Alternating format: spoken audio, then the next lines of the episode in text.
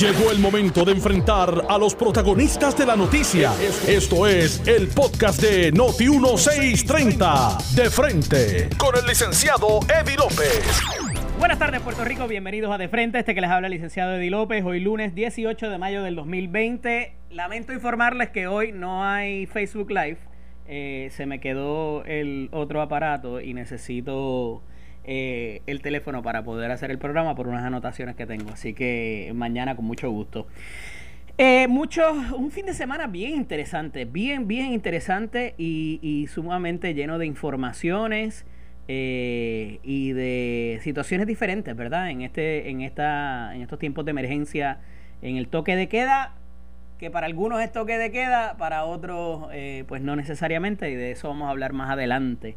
Pero la discusión sobre el Código Civil continúa y el fin de semana me tomé la oportunidad para, además de dialogar con varios compañeros, eh, también eh, pues, tener discusiones y leer sobre las diferentes reacciones que ha habido con la aprobación del nuevo Código Civil.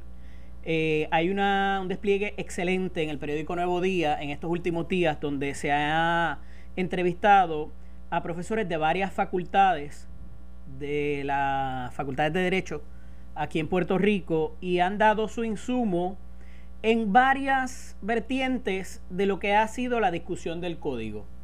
Y pues por ser noticia nos hemos concentrado quizás en el aspecto procesal de aprobación de la medida, así también como quizás eh, la metodología utilizada eh, por ser después de todo, un proceso político. Eh, muy poco eh, se ha entrado en la sustancia que no sea eh, pues lo que es los artículos controversiales. Pero aquí se trata de cerca de 1800 diferentes articulados y como les decía la semana pasada, aquí hay una parte interesante que se hizo en, en las revisiones del código previa y que me parece que es muy importante a la hora de tener que hacer cualquier interpretación, sea en los próximos días, meses o semanas, eh, particularmente cuando se vaya a la interpretación judicial. Y era el análisis de derecho comparado que se ha utilizado para las enmiendas y modificaciones y atemperas, atemperamientos de este código. Y ese breve resumen, esas breves líneas, estuvieron carentes en, este, en esta metodología para llevar a cabo las modificaciones. En la línea telefónica tengo al profesor Gerardo Bosque, amigo de muchos años y profesor de la Facultad de Derecho de la Universidad Interamericana. Buenas tardes, Gerardo, bienvenido a De Frente.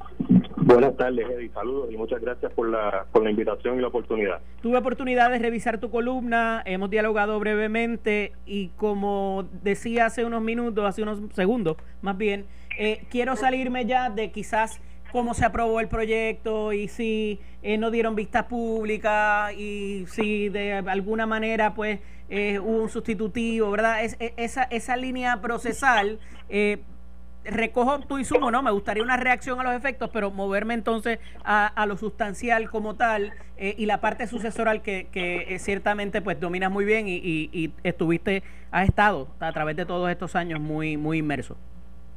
Claro, Eddie, mira, la, yo creo que es inevitable para cualquier jurista que vaya a opinar sobre, sobre el tema del Código Civil eh, no entrar, eh, al menos de alguna forma, en cómo se aprobó este código. O sea, yo creo que, que hubo unos procesos desde la década del 2000 que incluso fueron alabados como unos procesos muy democráticos, muy abiertos, donde se recogió mucho insumo.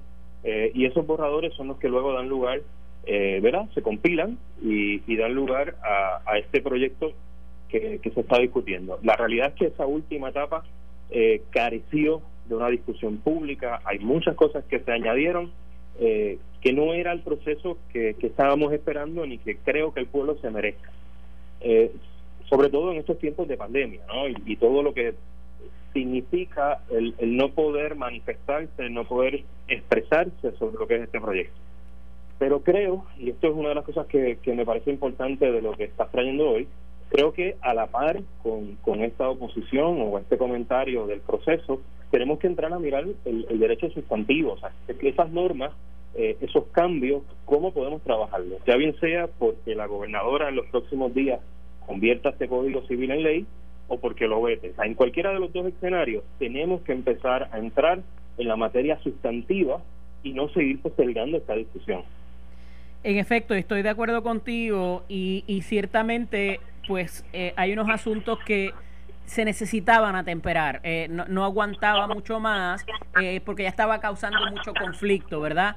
Eh, y como he discutido todos estos días, quizás lo controvertible está, es el punto controvertible, que es, un término que se ha utilizado bastante recientemente, pero está en el libro de familia, con, con ¿Coincides con esa apreciación o hay otros artículos que también han creado controversia en su discusión?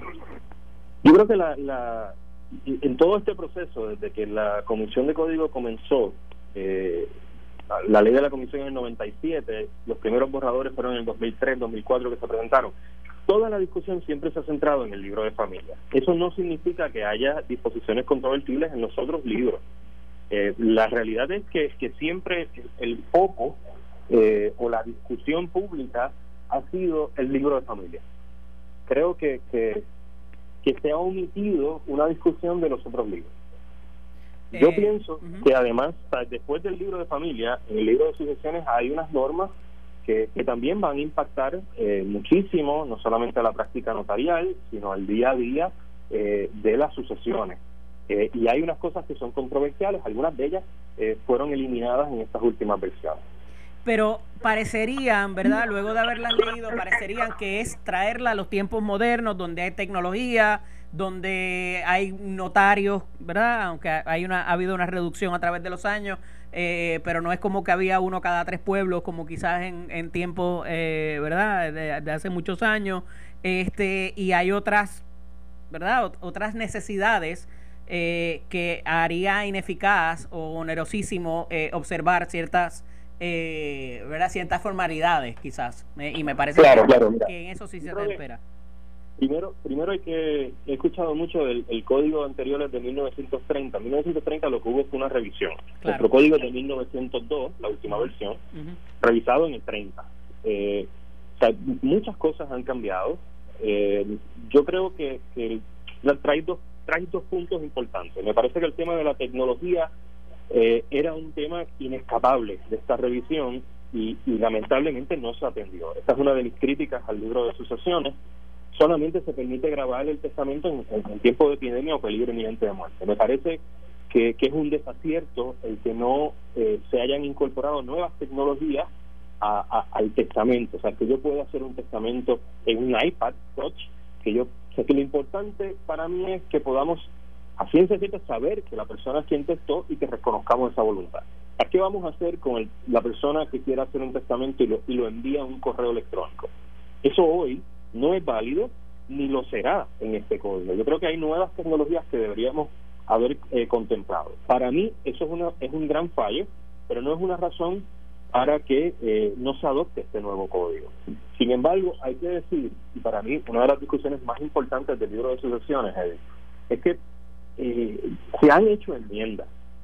sí han, traído algunas cosas. Recientemente se, se posicionó mejor al cónyuge. Creo que la propuesta de código aún la esa parte Gerardo es importante. esa parte es importante porque esas cuestiones de quizás del libro de familia hacen un desbordamiento y matizan el libro de sucesiones verdad con la cuestión del cónyuge superviviente eh, y, me pareció interesante porque eh, verdad un, conflicto trae trae otro eh, de algo que quizás pudiera ser inconsecuente en tanto y en cuanto pues exista la figura del matrimonio o quizás las parejas de hecho que no, no necesariamente se hayan casado. Cuéntame un poquito de eso. Claro, mira, aquí hay, aquí hay dos, dos, dos, comentarios que me gustaría hacer. El primero, que se omiten las parejas de hecho. O sea, no, no se reconoce ningún derecho sucesorio a, a, convivientes o a, relaciones estables.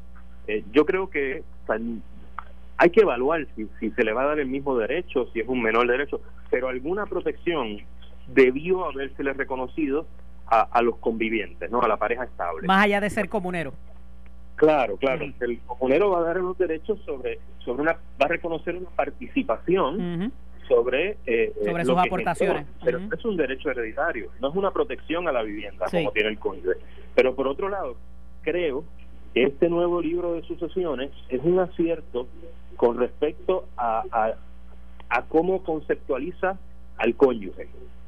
El derecho eh, de 1902, nuestro Código Civil actual, es un código eh, patriarcal, es un código que raya en, unas consideraciones machistas, porque siempre está pensando al cónyuge como un extraño y las normas van a buscar que, que el patrimonio regrese al patrimonio patriarcal, ¿no? a, la línea troncal. Y me parece que este nuevo código se acerca más a lo que socialmente eh, aquí en Puerto Rico tenemos. Pensemos que ese código eh, que se adoptó aquí, la última revisión fue en el 1902, pero se impone por real decreto español. nuestro código nos lleva nos llega con una como una ley española en tiempos eh, donde Puerto Rico pertenecía a España. Ese código fue pensado para una sociedad de, decimonónica de hace de mil, 1800 para una sociedad española, para una sociedad muy distinta a lo que somos hoy. Yo creo que en este libro de soluciones se acerca a, reconocer que nuestras relaciones de pareja es donde se está generando eh, esos esfuerzos y se le da un reconocimiento no solamente económico, sino eh, de, de vivienda, de proteger la casa familiar. Claro, y hay, así como hay otras figuras también que pudieran incidir sobre, eh, en términos de los cómputos, eh, la cuota viuda usufructuaria, todo lo demás, ¿eso eh, permanece intacto? No, no, algunas modificaciones? Cuéntame. Precisamente, Eddie, mira, la cuota viuda que, que, que, que a veces tanto dolores da, dolores de cabeza da para calcularla. y, para para examen es, un, es un derecho de uso, ¿no? Claro. ¿Y por qué es un derecho de uso? Porque normalmente íbamos a tener una viuda, no queríamos que se muriera de hambre, pues toma aquí una rentita para que pueda seguir viviendo, pero el derecho de la propiedad se queda en la troncalidad, se queda en la familia consanguínea. Retrotrae una vez la, la persona. Claro. En, nuestro, en la propuesta, lo que se hace es reconocerla, reconocer al cónyuge en pleno derecho. O sea, no hay tal cosa ahora como un usufructo lo que se hace es que en la legítima, que pasa a ser la mitad de la herencia, se le reconoce un derecho en propiedad, que va a variar dependiendo de la cantidad de herederos que haya. Igual en la, en la intestada, eh, a falta de testamento, se divide en partes iguales entre los hijos y el cónyuge. Sin, hay un derecho de propiedad. Sin una renta eh, per se. Eh, no, sin un usufructo, nada de eso. Claro. a esos efectos, eh, la, la, la, viuda, ¿verdad? Que no necesariamente es la madre de los hijos quizás del, del causante, de, de la persona que muere, pues quedaría eh, resuelta una, una, de alguna manera eh, cualquier litigio que pueda haber, o sea, esto no, no, limita el que exista, ¿verdad? Pero... Hay que recordar que el derecho de sucesión está impregnado con toda una serie de valores la, la, la, pérdida, ¿no? Todo el, todo el trámite sucesorio está está está predicado en la pérdida, ¿no? Pues, ah, si estamos hablando de sucesiones eh, en un tribunal, alguien murió, ¿no? Y, todas estas relaciones familiares, nada nada en el nuevo código puede evitar que, que relaciones a veces mal llevadas eh, terminen en los tribunales. Claro pero ciertamente el cálculo de usufructo o la participación del cónyuge era algo es algo hoy día que genera bastante controversia. Pero lo que quiero decir es que eh, eh, eh, tenerlo así en blanco y negro evita posibilidades de litigio o de que alguien tenga que ir, ¿verdad?, a, pedir lo que en efecto es de ellos, de ella o de él y que trabajó y aportó y demás este, ¿verdad? Y, limita quizás esa posibilidad. Además de eso, ¿alguna otra cuestión que entiendes que se haya debido atender y que no se atendió en el código? No, me parece que se cayó, mira a ver. ¿Está ahí? Gerardo, ¿estás por ahí? Eh, vamos a ver. Eh. Ajá. Estamos teniendo problemas técnicos con, la llamada. A ver si el licenciado Bosque vuelve a estar con nosotros. Eh, la columna está, eh, me parece que el, viernes y el sábado también hubo diferentes, eh, diferentes puntos de vista de los diferentes profesores. Hay participación del profesor Fren Rivera Ramos, Carlos González también. Eh, y ahí se expone un poco lo que compartía con ustedes ahorita de la necesidad de apuntar al derecho comparado. O sea, cambiamos, hicimos este cambio, hicimos esta modificación. ¿De dónde salió eso? ¿De dónde se nos ocurrió? ¿Dónde está funcionando? Eh, qué es lo que se quiere, cuál es el propósito, más allá de ponerlo en el lenguaje. La idea del código es que cualquier persona lo pueda leer y lo pueda entender. Claro, siempre vamos a necesitar una aclaración. ¿Cómo hacemos esa aclaración más simple? Pues mire, simple y sencillamente le damos las herramientas, le decimos, mira, en, estuvimos estudiando lo que pasa en Luisiana, eh, y es una situación similar a la que ocurre en Puerto Rico por H y por R factor y por tanto eh, entendemos que dada nuestras circunstancias, esto se debería hacer de esta manera. Y eso nos pone en posición de, eh, eh, de poder resolver, resolver la controversia o como hablaba ahora con el profesor Bosque, limitar el, la mayor cantidad de litigios, ¿verdad? Donde personas pudieran estar hasta relacionados y que traiga esa controversia porque el sistema jurídico no atienda eh, las diferentes situaciones que eventualmente se conviertan en litigio. Y esa parte es importante porque hacia eso es que debe ir eh, eh, dirigido el código, el código civil, para propósitos de que ante diferentes circunstancias, oiga, que siempre ocurren, la persona haya, haya puesto testamento o no, haya hecho testamento o no, tenga la, la posibilidad de eh, poder, mira a ver si lo puedes hacer a través de otra línea. Sí, ok.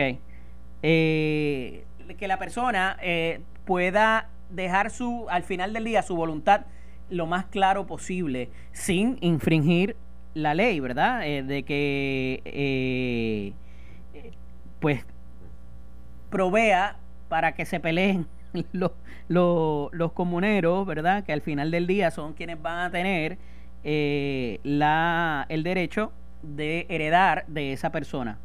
Eh, vamos a ver si ahora podemos conectar. Vamos a ver con el profesor Bosque. Eh, otro, otro asunto es el tipo de testamento, licenciado Bosque. Sí, Ajá, hay unos cambios importantes. Eh, se elimina lo que era el testamento cerrado, realmente es un cambio. A eso iba ahora. En desuso, totalmente. aún se registra en algún testamento cerrado, eh, pero es un. Ese testamento cerrado es el que veíamos en las películas que se citaba todo el mundo y afuera estaba tronando y había una noche, ¿verdad? y tenía que estar todo el mundo y tenía que haber unidad de actos, todo lo demás. Ajá. Sino el testamento cerrado es un testamento que, que, que no se conoce su contenido, pero se conoce a su circunstancia. No se sabía que se hacía, se hacía frente al notario, cinco testigos. Eso se elimina. La realidad es que no se está usando aquí en Puerto Rico y sus ventajas pues, no, no, no significan, eh, o sea, no aportan a los riesgos que, que conlleva realizar ese tipo de testamento. Yo se elimina eh, y también con respecto al testamento abierto hay unos cambios importantes que a mi juicio eh, son mucho mejores se eliminan los testigos, se deja a, discreción del notario o del testador eh, que solicite la presencia de testigos. Eh, también se facilita el tema de las formalidades. ahora hay muchas instancias donde un testamento podría ser nulo y ahora vamos a buscar la verdadera voluntad. Te doy un ejemplo muy brevemente, el tema de la hora. Un testamento abierto donde se omite incluir la hora, que es una omisión atribuible al notario. Claro eso no, el testador no sabe, no tiene que saber por qué tiene que tener hora o no, pero omiten en la hora, ese testamento es nulo. ahora eh, hay una norma donde va a ser nulo si no se hizo un testamento, otro testamento el mismo día. Y respectivo de que tenga la hora o no. Claro, claro. un poco la, la, la normativa como, como digamos que como premisa rectora con respecto a las formalidades del testamento, va a buscar validar en la manera que sea posible los testamentos. Y eso lo deja más o menos, por lo que veo, en manos del notario, más allá de... Bueno, porque si no hay testigos, no hay, no le cae la responsabilidad al notario completamente y estaría sujeto a las debidas reclamaciones. el notario siempre está expuesto, este, ¿verdad? Yo creo que el notario tiene que hacer, eh, ¿verdad? Y cumplir con, con sus responsabilidades, orientando adecuadamente, incluyendo la, la información del documento. En un caso, te, doy ese ejemplo de la hora, que para mí es paradigmático. O sea, claro. yo, soy como notario, hago un testamento y no pongo la hora, eso es nulo. Y la reclamación en daños y perjuicios Digo, y esa, y esa responsabilidad es como la del obstetra ginecólogo que te persigue por años, ¿verdad? Este, en caso de que algo surja más adelante. persigue a tus herederos. Ajá. El, lo que la diferencia ahora con este nuevo código sería que ese testamento no es nulo. Vamos, podría haber alguna responsabilidad civil o administrativa de parte del notario por haber hecho la omisión, pero no afecta el, la validez del testamento. Yo creo que, que es un gran acierto y que que mejora mucho más nuestra nuestra práctica. Tenemos testamento, imagínate que un testamento que se le quede una firma o una inicial. son cosas que no son atribuibles al, al, al testador. Al testador, claro, claro y que para eh, nada cambia la voluntad de, cómo repartir sus bienes. Que lo importante en su vida es que yo pueda demostrar cuál es la verdadera voluntad del testador. En términos de la, y ya me queda poquito tiempo, Gerardo, en términos de las causas, eh, quizás para la preterición eh, y para desheredar, eh, personas. ¿Eso se queda igual? Eh, eso? eso tiene grandes cambios. La preterición, eh, claro, uno tiene que escoger, son tantas cosas que cambian que uno tiene que escoger, pero la preterición cambia los efectos de la preterición. Siempre dejar, dejar fuera de un testamento un heredero forzoso eh, va a conllevar una distribución distinta. otro de los cambios en preterición, va a cambiar el efecto, pero uno de los cambios importantes en preterición es que ahora si se omite al cónyuge superstite en el testamento, conllevaría preterición. Wow, ok. Eso es un gran cambio. Definitivo. Eh, y las causas de desheredación, bueno, hay, hay algunas que se cambian, hay, hay algunos cambios allí, pero no no no son tan, dramáticos como, como las cosas que estamos hablando. En derecho y hay una cosa, Eddie, que me gustaría eh, no dejar pasar. Hay unas disposiciones transitorias que yo creo que es importante mirar. Porque recordemos que... Leí algo de eso del profesor Garay, cuéntame. La ley eh, de la sucesión siempre se ha establecido como la ley que está vigente al momento de la muerte del testador. Si una persona, imaginemos que tenemos este código aprobado, si una persona muere hoy, sin haber entrado en vigencia el código, eh, aplica la ley vigente al momento de testar o al momento de, otorgar el testamento. al momento de la muerte. yo, pongamos que la ley se firma, pongamos que la ley, hipotéticamente la ley entre en vigencia en noviembre 20, por dar un número. Cualquier persona que muera antes de esa fecha le aplica la ley vigente que es el, nuestro nuestro código civil antiguo. Si la persona muere después de esa fecha, le aplica la ley posterior, la ley nueva. Sin embargo, tenemos una circunstancia. ¿Qué pasa con la persona que hizo un testamento antes de la entrada en vigencia de la ley, pero muere después? Ok, ¿tiene que salir todo el mundo a correr a hacer un testamento nuevo entonces? Bueno, hay algunas situaciones donde habrá que hacer los testamentos, pero la disposición transitoria establece que se va a dar, eh, se va a respetar en la medida que sea posible el, testamento de la persona, pero reduciendo las legítimas. O sea que habrá que, hacer un cálculo distinto para adecuar ese testamento con la nueva ley. Claro. Licenciado Gerardo Bosque, muy agradecido por, por eh, estar disponible para nosotros. Siempre un gusto hablar con su señoría. Nada, gracias a ti por la invitación y, adelante. Un fuerte abrazo. Cómo no, gracias.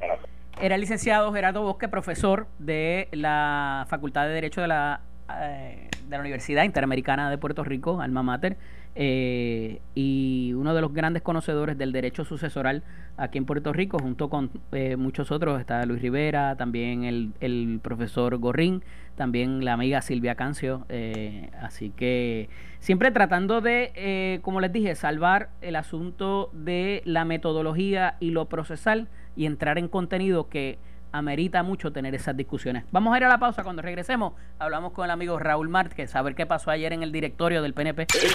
Estás escuchando el podcast de Noti1, de frente, con el licenciado Eddie López. Noti1 Estamos de regreso aquí en De Frente, este que les habla el licenciado Eddie López. Estuvimos hablando en el primer segmento con el licenciado Gerardo Bosque, especialista en Derecho Sucesoral y profesor de la Facultad de Derecho de la Universidad Interamericana de Puerto Rico, eh, con respecto a los cambios que han habido eh, en materia sucesoral y también pues eh, la metodología y, demás disposiciones en el código y pues hubo de todo. Hay cosas con las que él está de acuerdo, hay cosas que se debieron atender, hay cosas que necesitan atenderse cuanto antes. Y como les decía al principio del programa, fue un fin de semana sumamente interesante, lleno de, de cosas... Eh, es que ya no es ni gracioso de verdad, porque es que, o sea, hay unas cosas que son mala suerte, hay otras cosas que son buscadas. Eh, y, lo que pasó ayer en el directorio del Partido Nuevo Progresista abre a muchas especulaciones. Estuvimos esta mañana, tuvimos oportunidad de escuchar a los compañeros José Báez y Sánchez Acosta, así también como al exgobernador García Padilla y el senador Carmelo Río, eh, hablar de las diferentes vertientes, ¿verdad? De lo que puede interpretarse de lo ocurrido ayer en el directorio. Pero yo pienso que tenemos que ir un poco más lejos, y lo dialogaba ahorita con, el compañero eh, Alex Delgado, nuestro director de programación, porque me parece que tenemos que ir a la raíz, a lo que pasó el sábado y la actividad en Fortaleza, donde tampoco hubo, mucho distanciamiento social. Habían sus mascarillas y demás, pero eh, no necesariamente. Y si bien es una una ley, ¿verdad? La firma de una ley recién adoptada y firmada por la gobernadora eh, y demás, iba a un asunto político. Iba a un asunto político en las facilidades de la mansión propiedad del gobierno de Puerto Rico. Y más allá de que pues es la casa de la gobernadora y se le permite hacer eh, tipos de reuniones cuasi políticas, el asunto de el verbo que de allí sale, las expresiones de parte de la gobernadora, del presidente del Senado, del, eh, de, la persona que se le delega la representación del presidente de la Cámara que no estuvo presente, que fue el expresidente José Aponte Hernández, era un discurso político. Y hace unas semanas atrás hablábamos de lo que pasó ah, en, en las facilidades de WIPR, en el mensaje, porque aquello no fue una conferencia de prensa, en el mensaje que llevó a cabo el Task Force Económico, el Task Force eh, Médico y la gobernadora, donde no había ninguna confrontación ni preguntas de la prensa, simplemente era un infomercial. Y entonces se hablaba de que se había secuestrado ese mensaje y que se utilizaba las emisoras del Estado y se utilizaba fondos públicos para llevar a cabo el mensaje. Y aquí es peor, porque aquí había un mensaje político. Por la vía telefónica tengo al amigo y compañero de labores, el licenciado Raúl Márquez. Buenas tardes, Raúl, bienvenido. Buenas tardes, Eddie. Buenas tardes a todos los que nos escuchan y debo comenzar alejándome y separándome, distinguiéndome de toda esa introducción que No, no, te ibas, ibas, a estar de acuerdo. bueno, lo, lo, primero que te tengo que decir Eddie, es que eh, la firma de la ley 51-2020, que es la ley para eh, ¿verdad? resolver el problema del estatus de Puerto Rico y que viabiliza el plebiscito el 3 de noviembre, eh, con las opciones de, de sí o no, ¿verdad? Eh, no fue firmado en la fortaleza. E, ese, esa, actividad fue en el patio interior del Departamento de Estado. Ok. Yo estuve presente allí. Ok. Por un lado. ¿Es una facilidad no gubernamental? No, sigue siéndolo, ah, pero, pero es que a mí no me parece que lo que hubo allí fue una actividad política y ahí es donde cometes el error en Vamos a, vamos a ir el, el audio podemos escucharlo, podemos escuchar las palabras de todos los que allí eh, le cedieron la palabra. Estuvo eh, el representante José Aponte, el presidente del Senado Tomás Rivera Chávez y la gobernadora de Puerto Rico. Hicieron uso de la palabra. Eh, pero mira, ¿sabes qué? E, este es un issue de, de, Puerto Rico, es un asunto donde tienen que asumir posición. Ah, que su partido respalda el sí, pero pero es que se están expresando sobre un asunto oficial en el que ellos están adoptando una posición, o es que cuando se debate un asunto en el hemiciclo eh, que, que coincide con un nicho de estatus los legisladores están dando mensajes políticos cuando están debatiendo. Cuando lo que pasa es que la legislatura es un cuerpo político y tú lo sabes. es que eh, es un issue de Puerto Rico el ejecutivo oficial que están eh, discutiendo, ¿verdad?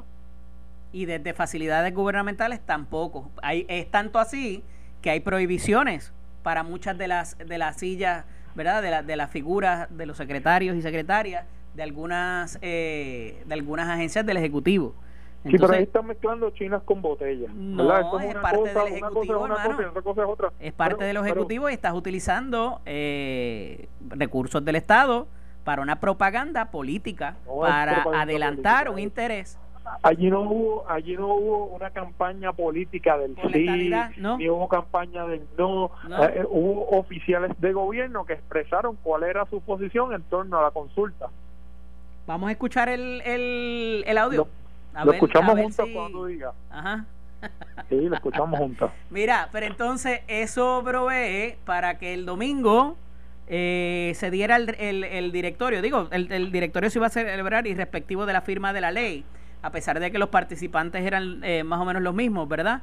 Eh, y se levanta una, una querella, o una, más bien una carta a la secretaria de Justicia para que investigue eh, la aglomeración de personas allí en violación a la orden del toque de queda, ¿verdad?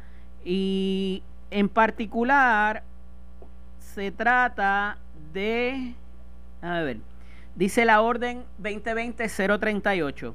Durante la vigencia de esta orden, el dueño y o la persona a cargo de una residencia que permita que personas ajenas a los cohabitantes del hogar se congreguen para llevar a cabo reuniones, tertulias, fiestas o cualquier actividad no permitida en esta orden en dicha residencia y su entorno, podrá ser considerada una violación a la orden ejecutiva y estará sujeta a las penalidades establecidas por ley toda vez que la salud pública representa un interés apremiante que el Estado está obligado a preservar, y más aún cuando la evidencia científica demuestre que la vía principal de transmisión de este virus entre seres humanos es a través de pequeñas gotas respiratorias que se producen y expulsan cuando una persona infectada tose, estornuda o habla, el medio menos oneroso para controlar el riesgo de contagio del virus es regulando este tipo de actividad. Inclusive, algunos estudios recientes sugieren que el COVID-19 puede propagarse a través de personas que no presenten síntomas, pero que sí es importante mantener una distancia social adecuada para prevenir la propagación de la enfermedad. Hay unas eh, excepciones y dentro de las excepciones se encuentra la siguiente, que es la número 20 dice personal de la Comisión Estatal de Elecciones que su presidente haya decretado como esenciales. Según se ha dispuesto anteriormente, el resto de la población podrá transitar solamente cuando vaya a uno de los establecimientos o comercios exentos a suplir alguna necesidad o a recibir alguno de los servicios exentos, guardando siempre las medidas de higiene y distanciamiento social requeridas han intervenido con gente en las playas, han intervenido con gente en las manifestaciones en la Milla de Oro y los han procesado criminalmente. Han intervenido inclusive con el señor de la bicicleta de Miramar, que después pues parece que quedó en nada. Han habido intervenciones entre 50 o 60 personas que han sido citadas o procesadas criminalmente por tener algún tipo de violación a la orden del toque de queda. Lo que ocurrió ayer, licenciado Raúl Márquez, de lo cual usted fue parte y hemos visto las fotos en las eh, redes sociales. ¿Violenta el toque de queda, la orden o no? Bueno, eh, por lo que tú me dijiste, eh, lo primero que me dijiste fue residencia. ¿Verdad? Y tú estudiaste Derecho Criminal igual que yo. Diablo, de verdad te vas a aguantar de ese clavo. De verdad te vas a aguantar de ese clavo. No estábamos, lo primero es que no estábamos en ninguna residencia, ¿verdad? Lo próximo que te voy a decir, lo próximo que te voy a decir es que eh, se siguieron todas las medidas de seguridad, ¿verdad? Al entrar al, al lobby del edificio, lo primero que pasaba era que se desinfectaban los zapatos. Lo próximo que sucedía, ¿verdad? Era que te tomaban la temperatura y luego te limpiaban las manos. Además, allá todos tenían que estar con mascarilla. Si bien es cierto que al observar la mesa presidencial aparentaba no haber un distanciamiento social, cuando te fijabas en el salón sí lo había. ¿verdad? Y se conservó en todo momento, Eddie. Eh, finalmente... ¿Había necesidad de hacer un corte de cinta y hacer el directorio de esa manera y no, y no utilizar otra? ¿Sabes qué sucede? Este salón lo preparó el Partido Nuevo Progresista o estas oficinas las preparó el Partido Nuevo Progresista y tenía proyectado inaugurarlas el 23 de marzo. Se estuvieron preparando durante todo el mes de enero, de febrero, perdón, se estuvieron preparando y el 23 de marzo iba a ser la inauguración, que obviamente no se pudo dar en consideración a que el, el 16 de marzo se declaró el lockdown. Eh, pero este directorio era indispensable sí que se diera porque había que discutir eh, y tomar la determinación en cuanto a cuál iba a ser la fecha de las primarias que iba a respaldar el PNP, eh, cuáles iban a ser las reglas de juego que iba a respaldar el PNP y otros asuntos que eran eh, impostergables en este momento. Mira, de acuerdo con tu lógica, ¿las iglesias entonces no son residencias? Bueno, yo lo que estoy es diciendo que lo que tú me leíste como fundamento. Bueno, tú sabes que hay más que eso, te escogí esa parte, pero hay mucho más que eso. Bueno, yo, yo su señoría, eh, usted tuvo la oportunidad de presentar su caso y yo estoy reaccionando. No, pero te pregunto, de acuerdo a tu lógica y del clavo que te estás aguantando, también aplicaría para las, para las iglesias y para otro tipo de gathering, siempre que no sea Mira, siempre que no sea en una residencia. Lo importante es que esto resulta indispensable para que la Comisión Estatal de Elecciones haga su trabajo. Claro que no, claro que no, claro que no, no había necesidad de hacerlo presencial y tú lo sabes era impostergable, era... Eh, Podrá ser impostergable, pero me parece también conspicuo de que anuncies la ley para el plebiscito, jajaja, ja, ja, la estadidad, mañana el directorio y por ahí vamos para empezar a, a, avivar la fuerza, ¿no? Pues fíjate que, que quien decide cuando se pidiendo mucho, es la gobernadora y quien decide cuando se reúne el directorio del Partido No Progresista es el presidente del partido o sus miembros. Pero ahora la gobernadora es parte del, del directorio. Bueno, lo que allí se presentó fue una moción por el presidente del partido Tomás No, la va a presentar Pedro Pierluisi. Bueno, ya, ya meritaba, ¿verdad? Que se presentara una moción de este tipo, ¿verdad? Porque es, es la gobernadora eh, de Puerto Rico del Partido Nuevo Progresista, que por primera vez en la historia no es la presidenta del partido, por lo que no tiene una silla en el directorio. Y el presidente del partido entendió, y así lo respaldaron de manera unánime los miembros del directorio, que ella debía ser invitada a todos los directorios para que participara de ellos, porque es importante que la gobernadora del Partido Nuevo Progresista participe de, del organismo rector. Pedro Pierluisi es parte del directorio como excomisionado, como exgobernador no, o expresidente. Eh, bueno, como exgobernador no, porque él no es exgobernador, ¿verdad? A menos que tú estés contando la breve estadía en Fortaleza como como exgobernador. Eh, pero bueno, el juramento. Como una vez juramentó, era gobernador. Pero él es miembro como expresidente. Como expresidente, ok. Sí. Okay. Si todos los para, para, para no entrar a antes de ayer antes de ayer él era parte de la él era parte de, del, del directorio y ella no. Correcto correcto correcto. Ok. Mira y se determinó el 9 de agosto que es el proyecto de Luis Daniel Muñiz. Eh, yo entiendo que el presidente del Senado va a presentar una medida a estos efectos. Pero ya hay una presentada ¿qué pasó? Ok, bueno. ya. Eh, a esos efectos, eh, también... hay una presentada, Eddie, pero pero esa presentada se presentó sin ningún tipo de consulta con el directorio del partido, ¿verdad? Entonces ahí que vienen primero los bueyes o la carreta. Bueno, pero tú sabes que en el proceso legislativo se enmiendan las cosas, vienen sustitutivos, hay 20 maneras de darle la vuelta, pero está bien, ya, ya, ya entendí que tiene que venir de, de, presidencia. No, no, no, bueno, no es que tenga que venir del, presidente del Senado. El asunto es que el, los proyectos que se han presentado hasta este momento de ninguna fueron forma fueron consultados con el directorio del partido. Tú sabes que es salvable. Y con nadie más. Porque todavía el proyecto no se ha aprobado. Así que, mira, pero además de eso, había una vacante en la comisa, eh, como en la, para alguien ser comisionado electoral. Hasta ayer el licenciado Juan Guzmán fue confirmado por el Senado de Puerto Rico como juez municipal. Entonces, a pesar de que no ha juramentado, porque fue en todo este proceso y todavía no está en función. Tenía que dejar vacante la posición. Pues, claro, para evitar cualquier tipo de apariencia o de malentendido de situación. Pero ya, ya, eh, ya Norma Burgos había salido de esa posición. Eh, Juan Guzmán eh, fue el comisionado interino hasta hace unos días y él sustituyó a Norma Burgos. ¿Cuándo se dio esa sustitución? Yo no, no, no recuerdo. Cuando salió Norma Burgos, él era el subcomisionado y pasó a ser el comisionado del PNP. ¿Eso fue cuando salió Ricardo Rosselló? Correcto, correcto. A esos efectos, entonces, eh, se crea la vacante quizás, ¿verdad? Porque pues no, no ha entrado en... Eh, pero la función sería incompatible.